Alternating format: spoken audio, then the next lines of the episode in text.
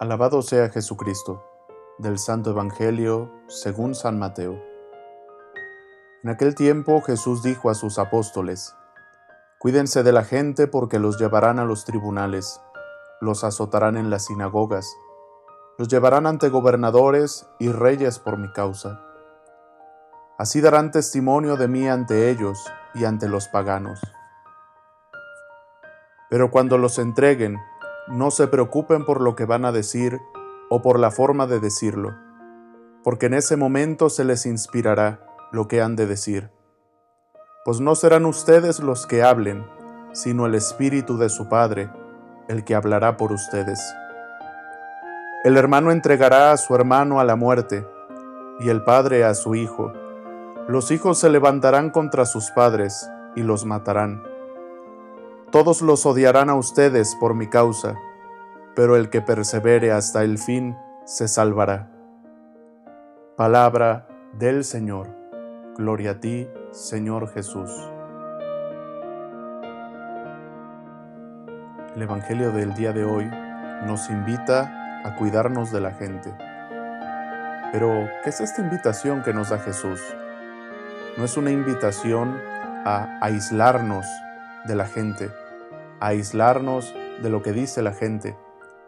Cuando Jesús le dice a sus apóstoles, cuídense de la gente, les está diciendo, cuídense de lo mundano, de las cosas de este mundo, y no de un modo de satanizar las cosas del mundo como si todo fuera malo, como si todo fuera pues un invento del mal, no, sino más bien Cuídense del pensamiento de este mundo.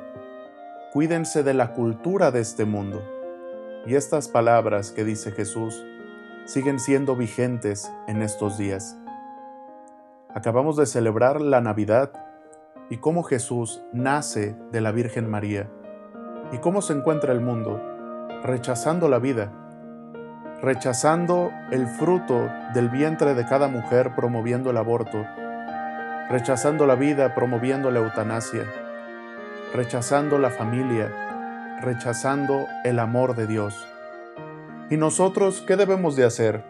Cuidarnos de ese pensamiento, porque podría pasar que por querer quedar bien con todos, que por querer decir, bueno, ellos también son buenos y no son tan diferentes sus pensamientos a los nuestros, sin darnos cuenta, poco a poco nuestro pensamiento se transforme en el de ellos y nos olvidemos de las enseñanzas de Jesús.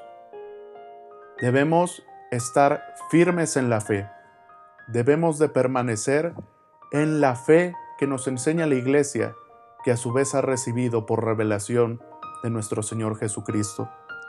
Jesús cuando dice el hermano entregará a su hermano a la muerte y el padre a sus hijos, habla de la radicalidad de seguir a Jesús. Muchas veces nos encontramos en un mundo donde parece que el católico, que el cristiano católico va contracorriente. Y a veces pudiéramos decir, pues hay que actualizarnos, hay que meternos a la moda del mundo, hay que hacer lo que los otros dicen. ¿Cuántas veces no hemos escuchado? La iglesia se debería modernizar, la iglesia debería pensar diferente, la iglesia debería darse cuenta que ya no puede enseñar lo mismo porque está pasando de moda.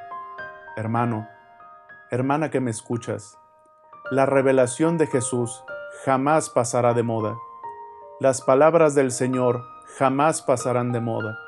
La enseñanza de la Iglesia, cuando se trata de revelación, de asuntos de dogma y de moral, no puede ser transformada. El mismo San Juan Pablo II dijo, que la Iglesia no tiene el poder de cambiar las enseñanzas de la Iglesia, porque lo que ha recibido lo ha recibido de Jesús. Y cambiar sus enseñanzas sería decir que Jesús nos enseñó mal, o que Dios está equivocado. Y esto en el fondo es ponernos en el lugar de Dios y querer ser Dios, y decirle a Dios, yo creo que lo que yo pienso es mucho mejor de lo que tú me enseñas. Hoy celebramos al protomártir San Esteban, a quien dio la vida por la causa de Cristo, a quien dio la vida por anunciar el Evangelio. Hoy, hermanos y hermanas, estamos invitados a dar la vida por Cristo, tal vez no muriendo como lo hizo San Esteban, será un llamado que el Señor le haga a quien escoja para esta gracia, pero sí dando la cara por Él, pasando vergüenza por Él, estando firmes en la fe, estando firmes en el amor de Dios, sabiendo que nada vale más que permanecer en la verdad que es Jesucristo. La verdad de la iglesia no es certeza humana, la verdad de la iglesia es verdad revelada por Dios, la enseñanza de la iglesia, la enseñanza del magisterio sagrado, es enseñanza divina, porque es la enseñanza que Cristo le dio a sus apóstoles. Debemos de estar confiados también de que cuando estemos en medio de un debate en los que a veces podemos estar, entre deberían cambiar de la manera de pensar o por qué la iglesia enseña esto todavía en estos tiempos, que no somos nosotros quien debemos de responder, sino debemos de dejar que el Espíritu del Padre, de nuestro Padre Dios, hable por nosotros. Él nos defenderá cuando nos lleven ante los tribunales de este mundo. Él estará con nosotros y nos hará testigos de la verdad. Hermanos, permanezcamos en la verdad, permanezcamos en el amor de Dios, permanezcamos en la fe, sabiendo que el único camino es Jesucristo nuestro Señor. Y Él nos lo dice en el Evangelio cuando dice, yo soy el camino, la verdad y la vida. Que el Señor nos conceda, todavía en este tiempo de Navidad, por la intercesión de San Esteban, de la Virgen María, de San José, la gracia de la perseverancia hasta el fin de nuestros días, perseverar en la fe hasta el final de nuestros días y ser llamados a la presencia de nuestro Dios cuando lo tengamos que hacer, cuando sea nuestro momento, con la certeza de que la fe que nos dio la Iglesia en el bautismo y a la cual nacemos a la vida en Cristo, de la misma manera nos hará nacer a la vida eterna. Porque si morimos con Cristo, resucitaremos con Él. Que la bendición de Dios Todopoderoso, Padre, Hijo y Espíritu Santo, descienda sobre ustedes y permanezca para siempre. Amén. Sagrado Corazón de Jesús, en ti confío. Santa María de Guadalupe, Augusta Reina de México, salva nuestra patria y conserva nuestra fe.